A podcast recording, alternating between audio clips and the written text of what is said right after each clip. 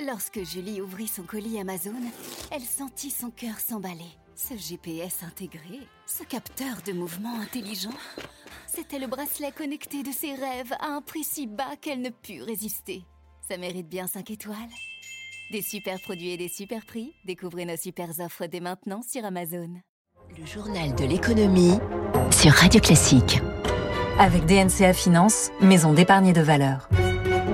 L'économie au scanner de Radio Classique, trois titres, 200 000 abonnés de moins chez Netflix, et ce n'est qu'un début. Le chiffrage abstrait et la dette publique absente dans cette présidentielle. Et puis le modèle des plateformes remis en question après un jugement défavorable à Deliveroo. Première invitée dans quelques minutes, on va parler de vin, de champagne, de spiritueux, tout cela vendu aux enchères avec Angélique de Lanquezin, cofondatrice d'Ideal Wine.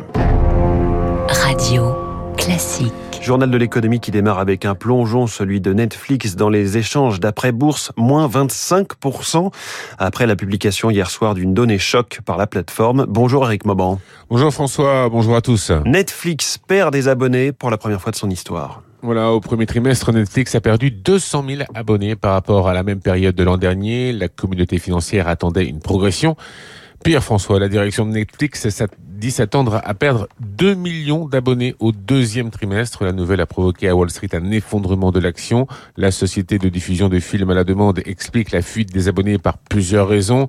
Il y a, euh, entre autres, hein, la fermeture de son service en Russie. Cela représente 700 000 comptes en moins. Mais plus globalement, c'est le modèle de Netflix qui est fragilisé.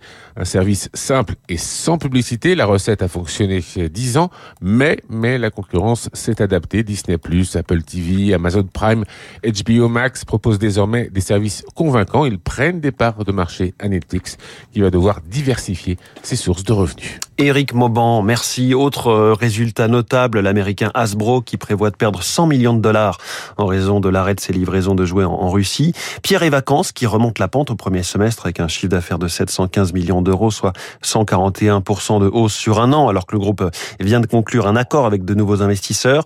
L'Oréal va bien, vend en hausse de 19% sur un an à 9 milliards d'euros au premier trimestre. Et puis Halliburton, un parapétrolier américain qui affiche un profit presque doublé au premier trimestre grâce à l'envolée bien sûr des cours du pétrole sur la période. Le pétrole qui euh, ces dernières heures a au contraire nettement reculé du fait des prévisions de croissance revues en baisse par le FMI. On en parlait euh, dans le kiosque éco à l'instant. Le Brent remonte un peu ce matin. Il est à 108 dollars le baril. Le WTI à 103 dollars. Plus largement sur les marchés, le Dow Jones a gagné 1,45%. Le Nasdaq euh, plus 2, 15%. Le CAC 40 a fini en baisse de 0,83%. À Tokyo, le Nikkei est en ce moment en progression de 0,88%.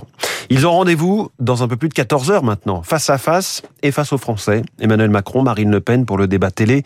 Il commencera sur le thème du pouvoir d'achat. Alors, TVA à 5,5 sur l'énergie pour Marine Le Pen, qui veut aussi euh, exonérer d'impôts les moins de 30 ans. Emmanuel Macron, euh, qui veut supprimer la redevance audiovisuelle, augmenter de 4% les retraites dès cet été, euh, faire un chèque alimentaire de 50 euros pour 8 millions de Français.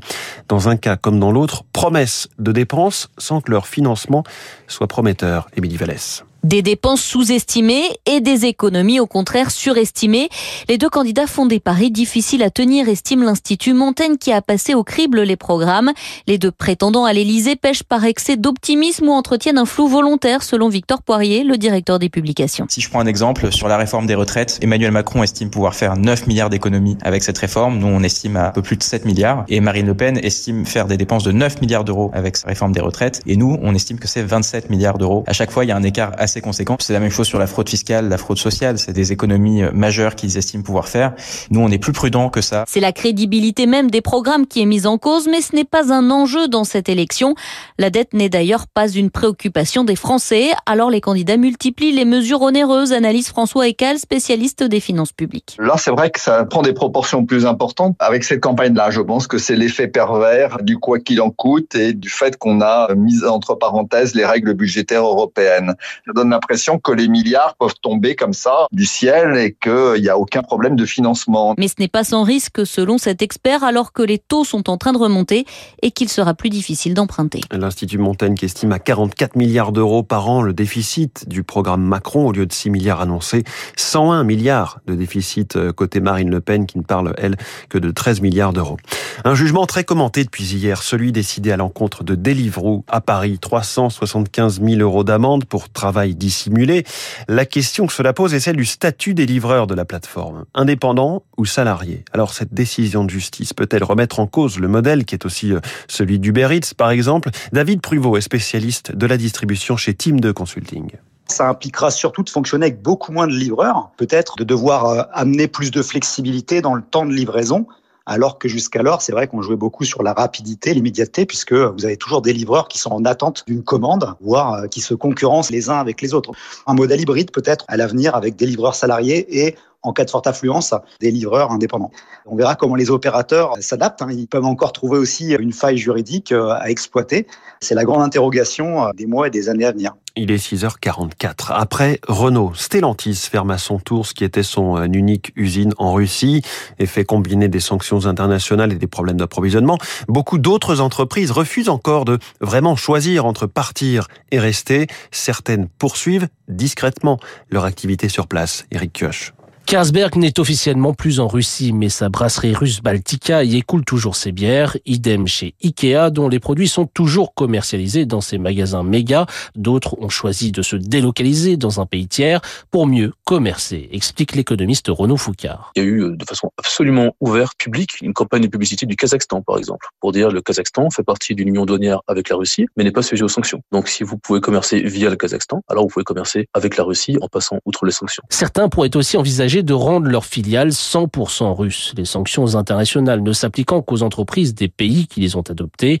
Une solution, certes, mais à double tranchant pour mettre Olivier Dorgan, avocat spécialiste des sanctions économiques. Imaginons que dans cette filiale, il y a à sa tête un ressortissant français. Quand bien même la société, elle est 100% russe, et toutes les activités du dirigeant sont, elles, soumises au droit européen. Le deuxième point, c'est que toute modification à l'activité sont considérées comme rentrant dans certaines des contre-mesures russes, et donc elles risqueraient de se faire nationaliser vraiment une ligne de crête particulièrement étroite. La menace, c'est la prison côté russe comme côté occidental, ce qui explique que l'écrasante majorité des entreprises restent en Russie tout en suspendant leurs activités en attendant des jours meilleurs. Eric Ils ont deux mois pour répondre. JC Deco et Metrobus sont visés par un grief de l'autorité de la concurrence, soupçonnés de s'être partagé le marché de la fourniture de mobilier urbain. Et puis les start-up françaises continuent d'accélérer leur levée de fonds, trois fois plus de capital récolté au premier trimestre qu'il y a un an, selon euh, le baromètre Inextinso et sec, 5 milliards d'euros. C'est devant l'Allemagne, c'est nouveau, mais toujours derrière le Royaume-Uni qui est à 7 milliards.